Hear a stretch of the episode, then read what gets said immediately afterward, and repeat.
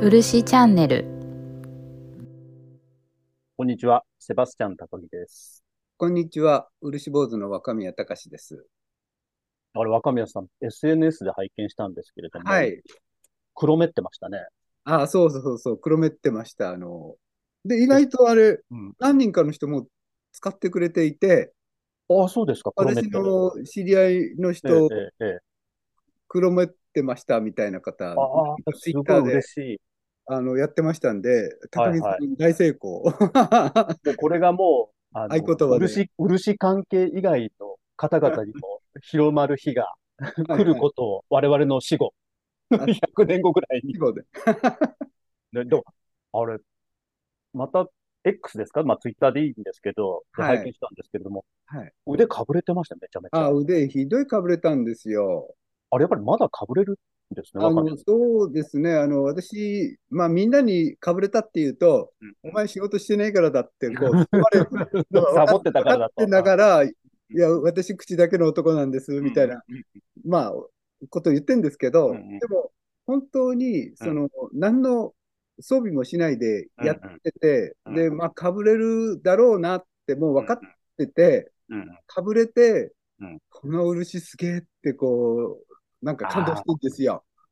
ちょっと、漆関係者ならではの M っ気が出ちゃうわけですね、これ。まあ、あの、焼き物の人って、まあ、前向きで明るくって、そういう人多いと思うんですけど、まあ私だけか、まあ漆の人って言っちゃっていいのかわかんないですけど、どっちかっていうとうん、まあ、自虐的なこう仕事をしてるわけですよ。あの基本的に元からですね。うんうんうわあ、かぶれた、この漆強えみたいな感じでそう嬉しくなっちゃうわけですね。そうそうそうそう。嬉しくって、やっぱはいりあの竹内さんの漆すごいなとかですね。はいはいはい。あのでもやっぱりパワーがある漆はそんだけ強くてかぶれるってことですか？あそうなんです。あのええ漆にかぶれないっていう人も確かにいるのかもしれませんけど、うんうんうん漆かきして思ったのは、うん。あの本当にやけどみたいになるんです、顔に飛んだあの汁とか、あの水ぶくれになって腫れ上がってくるんですよ。なので、まあ、私の体質だけなのか分かんないんですけど、私はその旧漆って木から取ったばっかりの新鮮な鮮度のあるやつって、すごいなと思ってるんですね。でも、まあ、それでパワーを感じるのって面白いですよね。しかも、腕がかぶれたってちょっと喜んで SNS に上げる っていう行為も。そうそうそう。まあまあ自虐的なのは私好きなんで、どっちかっていうと、前回その黒目に関して、はい。若宮さん、まあ、言い忘れてたことがあって、あので前回です黒ね。、前回の場合は、あ、前々回か、その黒目っていうのは、鉄だけを混ぜるんじゃなくて、柿渋も加えなくちゃいけないみたいなお話？そうですね。これはを追加で技術なんで、一はい般的かどうかは知りませんけど、はずっと私はそれでやってきたものやってると。だから、もう、で、前回、はい。私たちここでロイロの話、ああの、はいピッカピカに研ぎ出す。磨き上げる、はいロイロ仕上げの話をしてたんですけれども、はいはい前回も言い忘れたことがそうなんです。あの、ある。毎回忘れたことがと言いますか、ええまあ大事な話なんですけど、はいはいはいはい。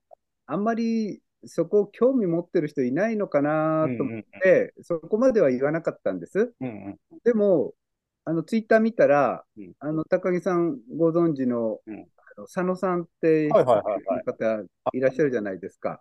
ちょっと、彼も変態ですよね。まあまあまあ、まあ、変態漆っていうまあ、あか、る領域 うんに、あの誰も行けない領域に誰も、いますよね。多分ね、佐野さんも僕自虐的だと思うんですよ。ああ、そうでしょうね。あんな仕事するって普通じゃない、こんなに時間かけてやっちゃったぜ、みたいなのはでい、あの、喜んでるタイプそうですね。の、え、の佐野さんから、佐野さんのあの X ってやつ、はい、えあの拝見して、その、えええであのロイロっていうことについて触れてたんです。まあ、はい私の話を聞いてか聞かなくてか知らないんですけど、うんで、それについてうん。その答えてる人もいて、はいはい。実は答えてる人は、あの丸山さんって方なんですけど、はいえっと、漆 DI DIY アットマーク漆部、えーはいはい。ええ。あ do it yourself ちょっと漆じゃないな。漆、漆部。はいあの、まあ、X の方で、まあ、間接的にうちもコラボをしている、まあ、はい塗料の専門家の方で、若い方なんですけど、はいあのこの方がすごく的確な、うんうんあのロイロの艶の上がり方について。期待してるんですね。あの、佐野さんとお二人のやりとりの中で。うわ、だから、変態が集まって、そうそうそうそう。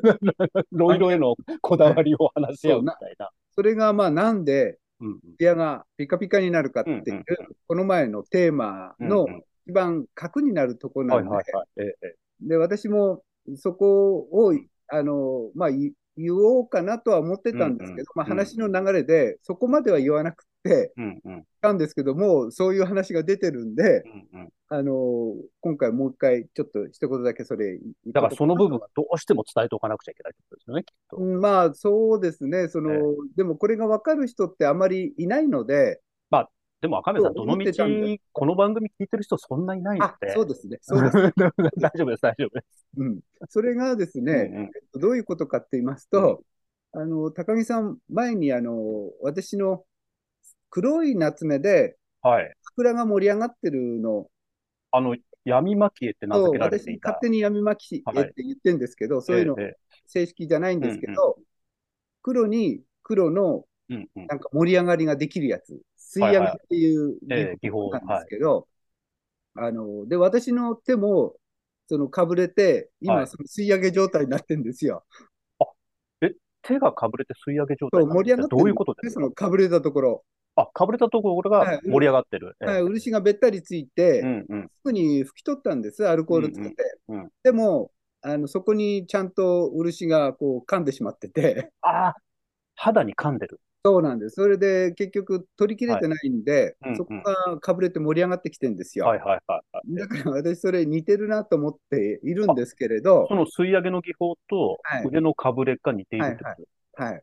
で、あの、まあ、これは、まあ、余談というか、例え話の一つなんですけど、うんうんあの、ロイロするときに細かい傷をつける。はいはい。そしてええ、漆をかけて、うんうんそして途中で、うんあの、100%乾かさないで磨くって言ったじゃないですか。うんうんで、その時にうんどういうことが起こってるかっていうと、はいはいはい。一体今どういうことが起こってるか。申し上げたように、うん吸い上げが起こってるんですよ。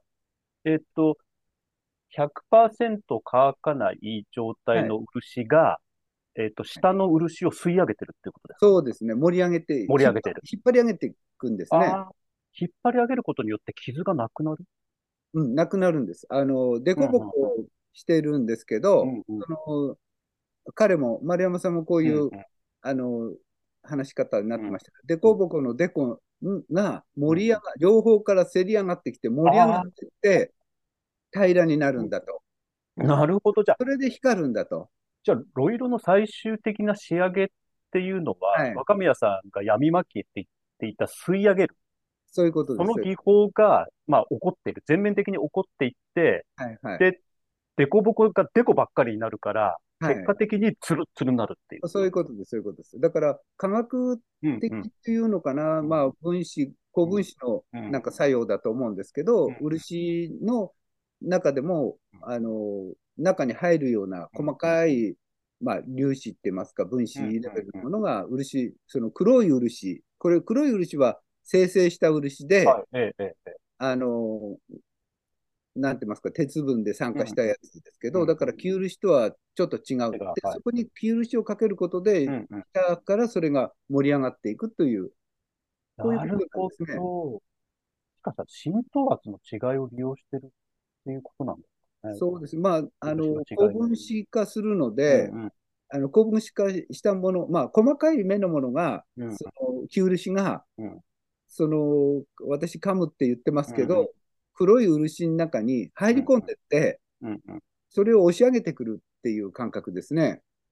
あ、木漆が、そのはい。下の黒漆に入り込んでいって、はい。はい。で、入り込んだことによって、下の黒漆が押し上がって、はい。で、デコボコのデコばっかりになるっていうかイメージですよね、はい、それで綺麗にピッカーっとくる。まあもちろんその磨くっていう工程が入るので、それだけじゃないんですけど、結果的にその細かい傷をいっぱいつけるっていう理由、まあしかもその、まあ若い漆っていうか、まあわかります、わかります。あの、細かいかさぶたをいっぱい作るみたいなイメージですね、まあと。そうですね。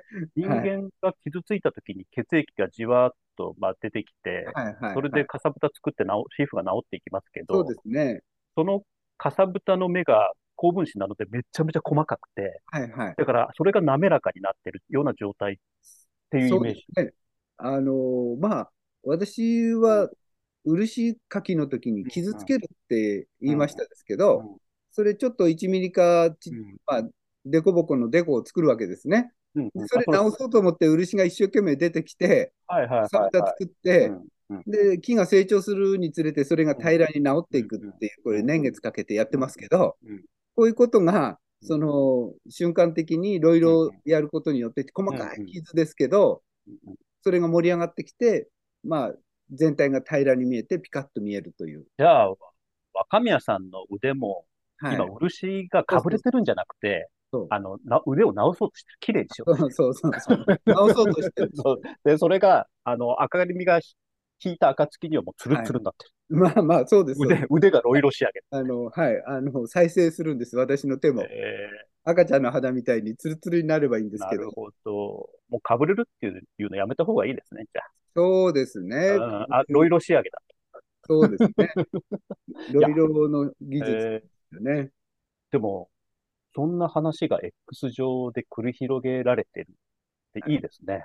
すごいですね。私、うん輪島にいても、うんそのうちのロイロの職人さんとはこんな話しますけど、蒔絵の人とか塗りの人とか生地の人ってい同じ漆の関係ですけど、今のような話は一切しないわけであ、す。そうですか。だから、みんなそうさほど疑問に思ってないってますか、そこに対してそ。れはやっぱりあれですよね。この輪島っていう分業性が生んでるっまあ、そうです。ていう、えまあ、いいこともあるけど、そういう弊害っていうか、自分と職種が違うところにあまり関心がいかないっていう。えなるほど。でも、ロイロの人でも、本気でこういうことを思ってる人って少ないわけですね。確かに、今って、そのロイロがどういうふうに起こってるかっていうようはな科学的分析が進んでるので、そういうことが分かっているだけで、はい。ロイロ仕上げそのものっていうのは、結局、長い年月かけて、はい。こうやったらテッカテカになるっていう経験値の積み上げって作ってきた技術ですよね、きっと。職人さんの、その、なんていうか、経験値の、本当おっしゃる通り積み上げですね。誰かが多分、あの、最後に、まあ、生乾きって言っていいかわかんないんですけれども、そういう漆かけて、はい。で、磨けばテカテカになるんだってことを発見したわけですよね、きっと。そうですね。で、これ、テカテカだけじゃなくて、うんあの、佐野さんがやってたのは、こう、みが、あの、ぐい飲みっていうか、まあ、カップみたいの今一生懸命はいはい。それの底をこう磨いてうん、漆、食い漆をかけた、かけるっていうのは、すりをするっていうか、拭き、拭く感じですね。そうすると、うんと、なくなってるところと、残ってるところが出てくるんですよ。えームラ、ムラが出てくるわはいけです。はい。ええ。だから、明らかに中に入り込んでるっていうようなことを、うんからの質問、質問というか、こういうことが起こってるっていう話から、そういう。話に展開してましたけど、めちゃめちゃ面白いですね。うん面白いですね。だから、はいたくさんそういうことに、うんうんあの、なんか、興味持たれたっていうのは、やっぱりすごいなと思って、ええあと、あの、佐野さんの、まあ、X でも Twitter でもいいですけど、見てると、はいはい。めっちゃ細かい仕事をすんごいわかりやすく解説してもらってますよね。ええそうですね。あの、そういう伝える力もすごいですね。私なんかとてもあんなにちゃんと言えないっていうか、ツイッターであんな長く書けないですし、うんすごいことと思います。で我々もちょっと話をしてたと思うんですけれども、はい金継ぎに関してもはい、少し話されてとか書かれてて、あ、はいはい。あの、金継ぎって大昔からあるはいような技術と思われてるけれども、はい実際はそうじゃないんだみたいな指摘はいをされていたんですけど、それもすごく面白くて、あはいはい。やっぱり、まあ、こういう言い方どうかがわかんないんですけど、蒔絵あっての金継ぎっていうようなイメージが僕にはあるんですけれども、はいはい。どうも、あの、世の中って今金継ぎが大流行しているので、そうですね。金継ぎの技術が先行してるはいはいような感じがするんですけど、それってやっぱり、あの、二つ一緒に本当は走らせたいなっていうような、そうですね。はい、のがあって、まあでも、いろいろ発見があって面白いなっていうふうに思ったりしますそうですね。ね。先日、あ、昨日からはい。話変わるんですけど、三井記念美術館でいよいよ超絶技巧あ展そうですね。始まりましたよね。で、若宮さんは彦十蒔絵として、はい。あの、あの展覧会にどんな作品を出展されてるんですえっと、5点か6点かかはい。出してるんですけどえ、あの、変わってるのは、うんえっと、紫外線で劣化したうん、うんうんものと、紫外線で劣化、劣化っていう言い方がどうかわかんないんですけど、うんうん紫外線に当たると漆って消えてなくなるらしいんですね。うんうん何も残さずに。だから、唯一漆が弱いのが紫外線って言われますよね。そうですよね。はい。でその、まあ、ずっとその弱いから紫外線には気をつけてくださいって言ってたうんうんから、そのうん弱いっていうところを、うん。まあ、よ弱いっていうのは反応があるわけですし、うんうん。あの反応が早いわけですから、うん。なんか使えないかなと思って、うんうん。漆の下にいっぱい血管を描いて、人の顔を描いて、そこに漆を塗って紫外線をわざと当てて、ええ、えでまあ、紫外線で劣化するしえた後に、その血管が浮いて出てくるっていう作品を作ったんです。え血管が浮いて出てくるんですか？はい。あの、上の漆がどんどんなくなっていくのなるほど、なるほど。で、はいそれは、じゃあ紫外線、さその作品自体ははい紫外線を当て続けてるわけですか、今も。今は、まあ、暗いところで飾ってありますから、ただ1ヶ月当てただけです。1ヶ月当てたと、そのはい、結1ヶ月果、間。えーっと、その部分の漆っはい。ていうのが、まあ、あの分子コードが切れて、はい。だだんだん消えていきますよね。はい。はい。それでそこが盛り上がってくるってことなんですか？あそれは、下に血管をいっぱい書いてあるんですよ。なるほど、なるほど。はいあの、上に、えーっと、かけてあった漆が消えて血管が浮き出てくるっていうことですね。それと紫外線に当ててないのと、うんうん。2つ並べて見てもらっああ、てですね。そういうことですか。はい。えで、その他にはどんなものか？えっと、モンキーっていうレンチがありますけど、モンキーレンチ。はい。はいで、それを間質で作りまして、はいそれと、まあ、ネジとセットになってて、そのモンキーでネジを回して、ネジが取れているっていう。なるほど。今日伺いたかったのは、まさにその、モンキーレンチはいはい。作品なんですけれども、あれって間質で作ってるんですけれども、はい。あの、まあ、漆芸というか、蒔絵の表現なんですけれども、はい。錆びた金属にしか見えないそうですね。ですよね。はい。いわゆるその、漆なのに錆びた金属、他の素材に見せるような塗り方はいっていうのを、一般的には変わり塗りっていう、その認識で合ってます。はいはい。まあ、あの、変わってるから変わり塗りでいいと変。わってるからだ。はいこ。れって変わり塗りの技法ってのはもともとどういうふうに使われてたん？もともとはどうでしょう、はい刀の鞘塗りでしょうかね？あの、鞘でよく、はい。もちろんサメの肌とか使ってるものもあると思うんですけれど、サメの肌みたいに見せてるけど、実は蒔絵だったみたいなもん。はい。あれが代表的な変わり塗りですか？そうですね。本当のサメのもあるんですよ。ありますよね。だから、エイですかあね。エイのヒレみたいなところですかね。エイでしょうかね。サメって言ってますけど。なんとか、ま、丸の四角い丸い雪ごちそうのみたいになってる。はいはい。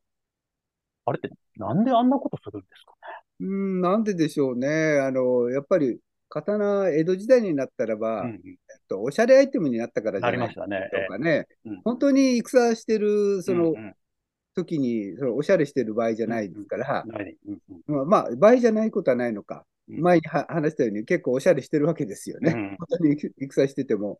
もう、あの、それ面白いですよね、武士たちの美意識ってそうで。すね。もう死ぬとき、もう美しくありたいみたいにして、そうですね。この武具をあの工芸の技によって飾り立てて、そうですね。で、その中でもな、なんていうか、血まみれになって死んでいく美学みたいな、もまあ、う本当に心理小学を選んで、自分で選択してるわけですね。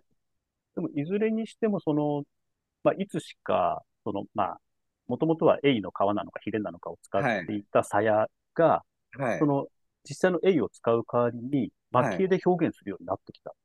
そそうですね。ねあのまあ、エイだけではなくて、なんか、うんなんかに見立てたり、あの、漆だ、塗りだけだと朱とか黒になってしまうので、うんそこになんかを模様にするのに、まあうん、太刀みたいのだとうん、結構梨地を巻いて家紋とか入れてるのは多いんです。これは代わり塗り、そうですね。ええ。うん。まあ、梨地も代わり塗りなのかなわかんないですけど、うんうん。あの、梨の肌って言いますから、うんうん。でもまあ、梨地を代わり塗りとは今は言ってないと思いますけど、うんうんあとはなんか鉄の肌に見せた塗りっていうのが多いですね。その鉄の肌に見せた塗りっていうのははい、割と、まあ、昔からあるようなものなんですか？昔からですね、いつくらいかちょっとわかんないんですよ。うんうん。ある人にも聞かれたんですけど、うんうん。いつぐらいから代わり塗りってあるんですかって言われて、私も全然わかんなかったんですけど、でもよく、あの、若宮さんの作品を見ると、変わり、これ変わりです。これはい変わりです。はいはい。これも変わりです。はい。みたいなのなんですが、いずれにしても、えっと、若宮さんの表現で言うと、はい、漆っぽくない変わった塗りそうですねがもう。変わり塗りであると。はいはい。僕はなんとなく、やっぱりあの、漆じゃない別の素材に見せるような、はいあの塗り方のことが変わり塗りなのかな、みたいに思まあ、ってそれも、そう、例も一つだと思うんですね。うんはい。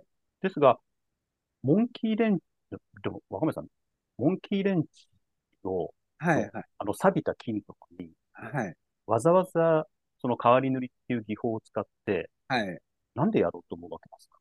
まあ、なんていうか、面白いと思ったから、なんて 言わないんですけど、うち、あの、父親がああいうのいっぱい集めてて、うんうん。モンキーが10個か20個くらいあって、うんうんうんで、でっかいのは40センチ以上あるのかな？でっかいのとか、うんあとちっちゃい20センチくらいのまでいろんな種類の持ってたんで、うんうん。しかも古いの。うん。で、ちっちゃい頃からあれ好きで、うん。結構遊んでたんですよ。道具とか工具でですね。それを入れてある、あの、うん鉄、鉄っていうか赤い道具箱みたいのをうんはい。入れて持って歩くの、ちうんうん。ょっと楽しみだったんで、うんだからだと思うんですけど、なるほど。だからまあ、あの、お父さんの思い出とか、あるいは、まあ、そういう若宮さんとお父さんの物語の象徴として、モンキーレンチであるとか、その赤い金属の発光っていうのを、えーなぜか蒔絵をつけて作っちゃったと。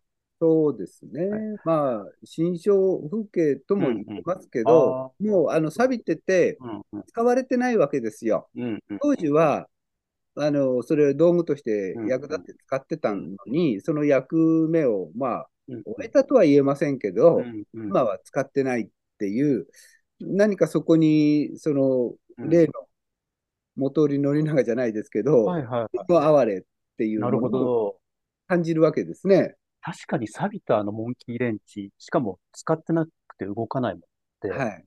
若宮さんおっしゃる通り、哀れを感じますようん、なんか、なんか日本人ってちょっと錆びてきてて、ね。その使われなくなって、うん誰にも見向きうんされなくなって、その道具の用途としてのうん役割を終えたものに対してう、んうん何かそこに気持ちっていうのは動くのかなと私は思うんですよ。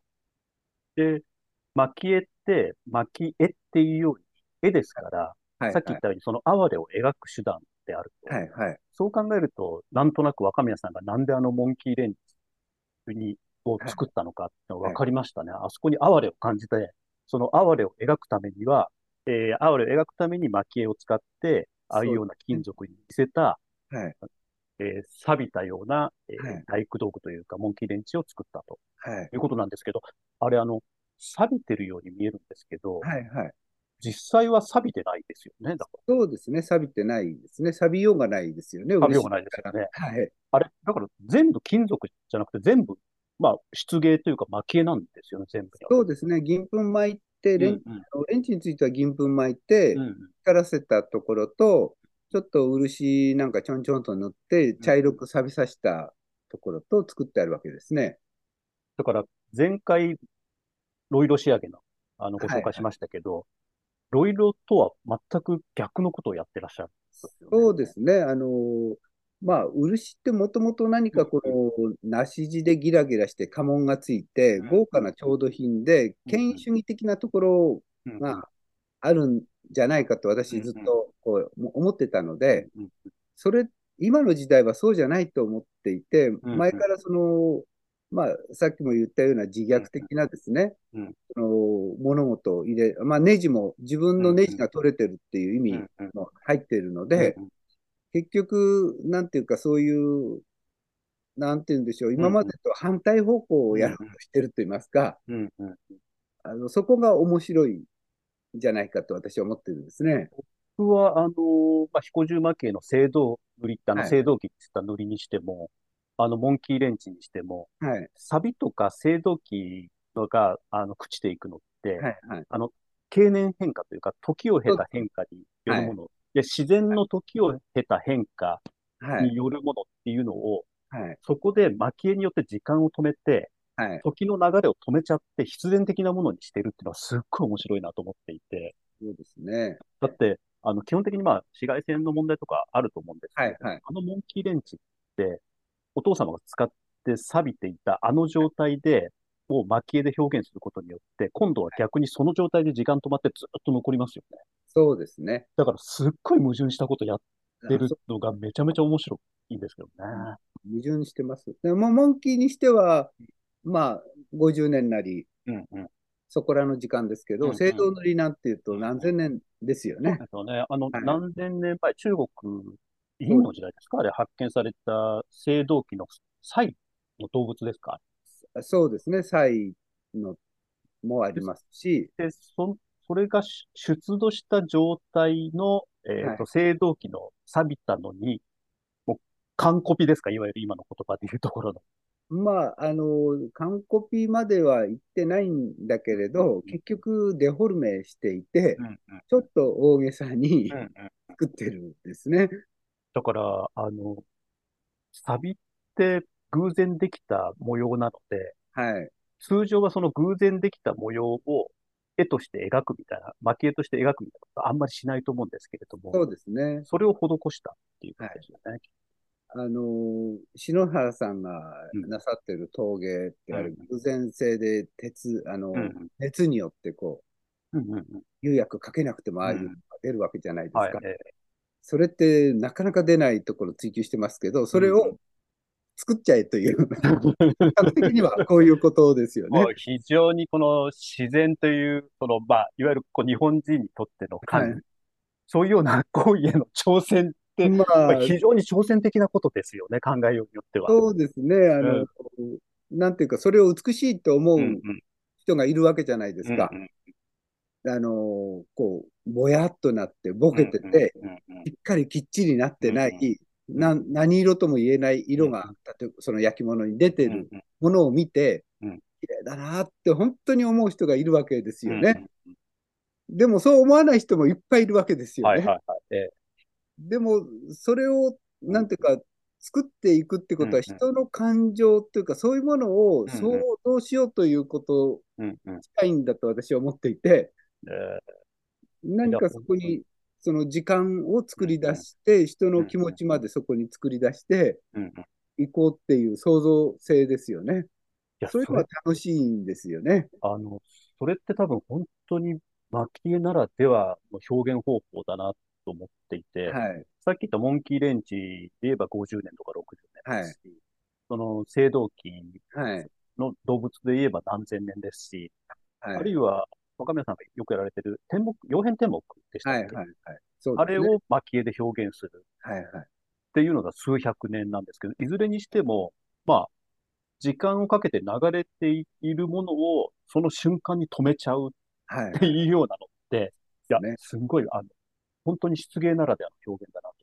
あの、長く生きようっていう欲求ってみんなあるじゃないですうんか。ありますね。でも本当に長くは生きられないんですよね。生きられない200年確かにねしかあまり見ないですから。そうすると、ん自分が作ったものってうんうん時間を自分が手に入れてるっていうふうに考えればうん、実は3000年前のものを作ったらば、うん自分がその3000年前に戻って、うんうんうんどうだったんだろうっていう、それは確かじゃないですけど、想像することって、うんうん時間を手に入れることだと私は思ってるんですね。そそれが楽しいですね。いや、だから、あの、よく若宮さん、あの、変態、蒔絵集団の、なんだ、あの、棟梁とか言われますけど、ある意味傲慢ですよね。まあまあ、あの、間を手にするなんてね、もうアホですよね。完全に言ってますよね。神だけに許された行為をやろうとしていると。そうですね。ですけど、いずれにしても、あの、変わり取りっていうのは技法としてはどういった技法になるんですか？あの、まあ、あのー、青銅塗り。についてはうん、みたいな使うわけですね。えっと、墨子っていうか、要は粉、色のついた粉をまくっていうことそうですね。あのー、基本的には前お話しした駿河墨っていう、うんあの、墨の粉を細かくして、うんそれを巻いていく。うんで、まあ、緑色を出したいときは、緑、それにプラス緑のうん顔料みたいなものを混ぜて、それで巻くっていう、そういう作業ですね。全体的に少しずつ巻いていくわけですか、あれじゃあ。そうですね、あのーえっと、鉄が錆びたように見せるときには、はい部分的にまず巻いて、うんうんこれもですね、漆の吸い上げっていうのが起こるわけですよ。うんうん均等に塗っても巻いたところの山に漆がぎゅーっと集まっていくんですね。うん、なるほど。えで、それが集まった時点で全体に巻くんですね。あ、それでこう、同じ青でも差が出るみたいなあそうなんですあのってことですねいっその吸い上がって固まったところにあるものと全体は薄くなってるものがあって、それ、もう一回漆を塗って磨くんです。あの、墨で研ぐんですよ。えちょっと待ってください。えーっと、まず、粉状に巻いて、はい。で、そこで、その後全体で巻いて、それによって、まあ、ある意味こう、まだらっていうんですか？ね。はい。はい。ムラができるんです。で、そのムラができた状態でまた磨くというはい、ムこと？ですかラができた状態でもう一回その粉固めって言いますか、粉はい。を固めるためにええ、え漆を塗るんです。え、え。えで、まあ、その場合に何の漆塗るかっていうのもあるんですけど、まあはい。き例えば旧漆で固めていって、それで固まったらば、炭で研ぐんです。うん、そうすると盛り上がったところは、こう、どうしても高くなるんで、うん、うん。しかも平らなブツブツになって見えてくるわけですね。ええなるほど。それってあの、モンキーであれば、はい。銀粉を巻くっていうのの違いっていうことですか？そうですね。やり方としては基本的には同じっていう。はいはい。技術的には似てます。その巻き具合を調整して、ええ、ええ。あの、山って言いますか、その吸い上げの感じを、まあ、こっちでこうなるだろうなっていう想像をしながら巻いていくわけですね。あれなるだろうなって想像して、やっぱり ならないと大変ですよね。そうですね。まあ、ならないこともあるんですけど、うんうんある程度は想像で、ある程度は、まあ、勘でやって、あの、え経験値でやってるわけですね。えで、その後ですか、サビは？そうですね。最後にサビはつけていきます。あれは、なんですか、色漆みたいなの筆でこう、ちょんちょんみたいな感じで。やってる？色漆を使ったり、はいもとまたは旧漆を塗って、ええ、ええ、ええ。粉を、茶色い粉を巻いたり。ああ、なるほど。だから、あの、全く、なんていうか、金属が錆びるはい。ような状態とは逆の行為をやってますよね。そうですね。錆を描いてるっていうわけですので、錆も描いてますし、はいその金属が経年変変化によって起こる、こはい。のムラみたいなものも全部描いてる。そうですね。はい。だから、あの、引き、本来は引き算みたいに経年変、劣化とか経年変化していくものをはい。足して作っちゃってる。そうですね。漆結構足し算なんですね、きっと。そうですよね。で、計算して、うんうん。いまあ、足し算、足し算でやっていくわけですね。や、だから、本来は完成図なんてなくて、はい。自然と朽ちていくものを、はい。逆にその朽ちていったものを完成図として足して足して作っていくみたいな。そそうですね。想像していくっていう。やこうなるだろうなって、こういうとこ錆びやすいよね、みたいに自分で考えていくわけですけど、なるほど。あともう一つ、あの、まあ、青銅塗りもそうですけど、はい。金属の、本来金属であったものを乾質で作るので、はい。あの、持った時の違和感すごいですよ。ああ、そうですね。それ楽しいですよね。何これみたいな感じ。そうですね。はい。なので、あの、しかも、モンキーの、はい。えーあの金属のイメージしてるので、はい。持ったら冷たくて重いのかと思ってたら、はこうなんとなく冷たくもないですし、ほんわかしてるんですよ。で、あったかいし、しかもサビの部分全然ザラッとしてないしっていうので、あのなんか異常な感覚っていうのが楽しいですよね。そうですね。その隣に金槌もありますけど、あれも軽くてえ40何グラムしかないんです。えーなので、あのそこにも、なんて言うんでしょう。金槌は、あの、鹿の皮巻いてあるんですよ。あ、そうなんですか？ええ。で、それを鹿の皮が巻いたような変わり塗りをしてるわけです。あの、持ち手の部分はいのぐるぐるぐるって包帯巻いたような、はいはい。で、あれ、実際は鹿の皮ですけど、はいその。鹿の皮を巻いた、じゃあ鹿の皮の代わりにあれ、なんか和紙かなんかでこう、ぐるぐる巻いてるってことですか？まあ、あれも、まあ、乾湿の技法で、あ、そうですか。ええ。はい。あの、鹿の皮、上の方は茶色い感じで、はい。この方はちょっと白い感じじゃないですかいぶしたのをですね。ええはいその感じを、まあ、漆で作ろうという。えーじゃあ、乾質としては、あの、漆の皮というか、ぐるぐる巻いた状態を、まず一体として作っておいて、はい。その後塗り分けていくことによって、あの、ね皮の部分と木の部分と、このハンマーのヘッドの部分ってはい。いうのを、まあ、塗り分けて作ってるっていう感じだそういうことですね。はい。いやー、これ、工夫次第でいろいろできますね。まあ、可能性いろいろありますよね。でも、そういうようなの。って、若宮さんってどういったものから着想を得てるんですか？やっぱり、江戸であるとか、室町時代の作品見ながら、あ、こんなことやまあ、ってんだ、もちろんそれもありますけど、ええここまえでその遊びっていうか、うん。無駄なものを一生懸命やろうっていうのはあんまりなくて、あの伝統はいの中にあまりなくそうてで、すよね。え。まあ、なんて言いますか、それを見たのは、あの、うんうんと、本郷さんっていう、その超絶技巧のところにカラス作ってる人がいて、えはい。ええええ。まあ、入り口の。はい、え最初の部屋にワンちゃんいますけど、えうん。彼の作ったワンちゃん、もうなんかブルブル震え震えた感じの、はい。これを作るときに道具をこう出してたんで、その道具って、あ、これでこうなるのかってすごうんうん。くなんか私、感激したっていうか、うんうん。この金槌からこのワンちゃんできるのかと思ってですね、うんうんその金槌をリスペクトして作ったわけですね。なるほど。この、多分ワンちゃんを作った金槌に、はい。元通り乗りながら哀れを感じちゃったわけですね、きっと。あそうです。そのワンちゃんが何せそのものの哀れなんですよ。なるほど。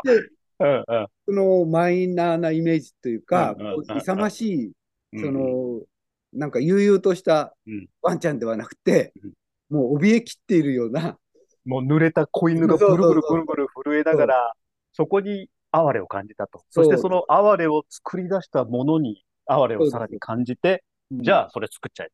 そういうことなんですね。なるほど。いや、めちゃめちゃ面白い。うちに、若見さん、今日もまた、えあー、38分ですか最近もうなんか老眼が進んじゃって、時間も見えなくなってきて、一緒です、一緒です。一緒ですよね。それがね、めんどくさになって、本当に困ってます。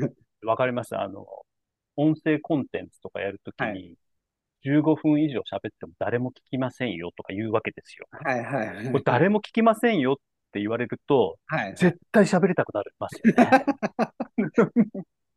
やばいですね。うん若宮さんもさっきおっしゃってたじゃないですか。だって、乾湿の代わりにって、はいモンキー作っても、はい。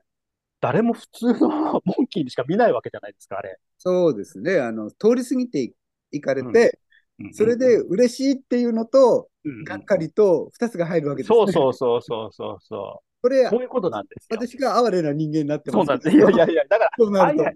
あれって相反する気持ちがぶつかり合うこと、ぶつかり合うことによって、多分哀れって生まれるんですよね、きっと。あの、多分一方じゃないんですよね。おっしゃる通り。そその、両方に取れるっていうか。だからですよね。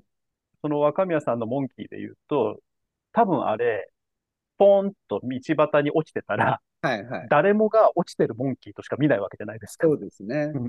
で、でも、そこ通り過ぎる人もいて、で、はい。通り過ぎちゃったっていうのと、そのはい。通り過ぎちゃったものをめっちゃ時間かけて作ったっていう、こう、相反する気持ちそうそうが、バーンと衝突することによって哀れがそうそうそう。生まれる。で、前も展示会に、ええ、鉄瓶の、まあ、4部作みたいなのがあって、鉄瓶が朽ちていくってやつ 出してますよってお客さんに案内して、うん。うんそしたらわお客さん次の日、若宮さん見に行ったんですけど、出てなかったですねって言われて、こういうことが起こると、実にこう、面白いと思うところと、うん申し訳ないっていう、すいませんっていう、うん。ここが、なんていうか面白さ。多分、お客様は、なんでこんな変哲もない鉄瓶がここにあるのかなって思いながら、思いながら通り過ぎていっちゃったと。そうすると、まあ、もう一回行ってみようなんてことになると、うん。やったってなるわけですけど、なるほど。いや、や人間って本当矛盾した存在ですよね。よね。うん頭狂ってますよね、うんみんな。あの、と正しいと思ってもみんな、うん自分の中のこだわりにこだわりすぎているところがありますよね。やっぱり矛盾した、あの、失芸志してる人って、はい。めっちゃ矛盾した人多いんですよね。それが本当面白くて、で、なんかこれこそが魅力のような気がしますね。やっぱりその人間って、その、この前も高木さん、うん年齢のこと言って、年取ったらこんなこと言っちゃうんだよっうんうんて、物申すみたいなこと言っちゃうんだよっておっしゃったじゃないですかう。んどんどんそれが極まっていって、うんうんその面白い領域に入っていくっていうのが面白いと思うんですね。いいですね。じゃあ、我々もこれから、とにかく無駄なことばっかりやらないといけないね。そうそうそう。それで、あの、それが面白いと思っているっていうところが、なんかやっぱりいいですよあの人の魅力っていうか、うんうんなんかそこにつながるんじゃないかと思うんですね。うんじゃあ、これからも無駄なことを全力をかけて長時間話していく番組を していきたいなっていうふうに思いますので。これがそれだという、はいはい、そうです、そうですね。何も生産していないそううそうそうそうそう。もうね、生産性とか効率とか、なんでクソくらいだ。あまた物の、物申す系に。だって、生産性とか効率考えたら、蒔絵なんてやってられないいですよね。やいやいや、この時代にバカバカしいですよ。うん。でも、そういうことを突き詰めていった先に何かあるかもしれないし、何にもないかもしれないっていうのがいいまあなくってもやり続けていけるっていうことが、やっぱり喜びだと私は思ってるので、うん何も多分ないのかもしれないんですけど、うんそこが面白いか賭けといいますか。まあでも、かけて何もなくてもいいですよね、別に。あ、そうです、そうです。うん。はいどうせこうね、人なんて生まれて死んでいくだけですから、ねはい裸で生まれてきて、うんうん裸で死んでいくわけですから。良家みたいなことを、やっぱり漆坊主なだけに。そう、牛坊主、了解になりましたか。そうです。いや、いいですね。わかりました。じゃあ、若宮さん、次回は、はいあ。の、若宮さんが苦心をされている漆の色に関して、あ、色ですね。はい、今日ははいその変わり塗りに関して話を伺ったんですけれども、はい色もまあ本当にものすごく種類があると思いますので、はいはいそのあたりを無駄な話を交えつつ伺っていければいいかなとわかりましので、た。では若宮さん、今日もありがとうございました。はい、こちらこそありがとうございました。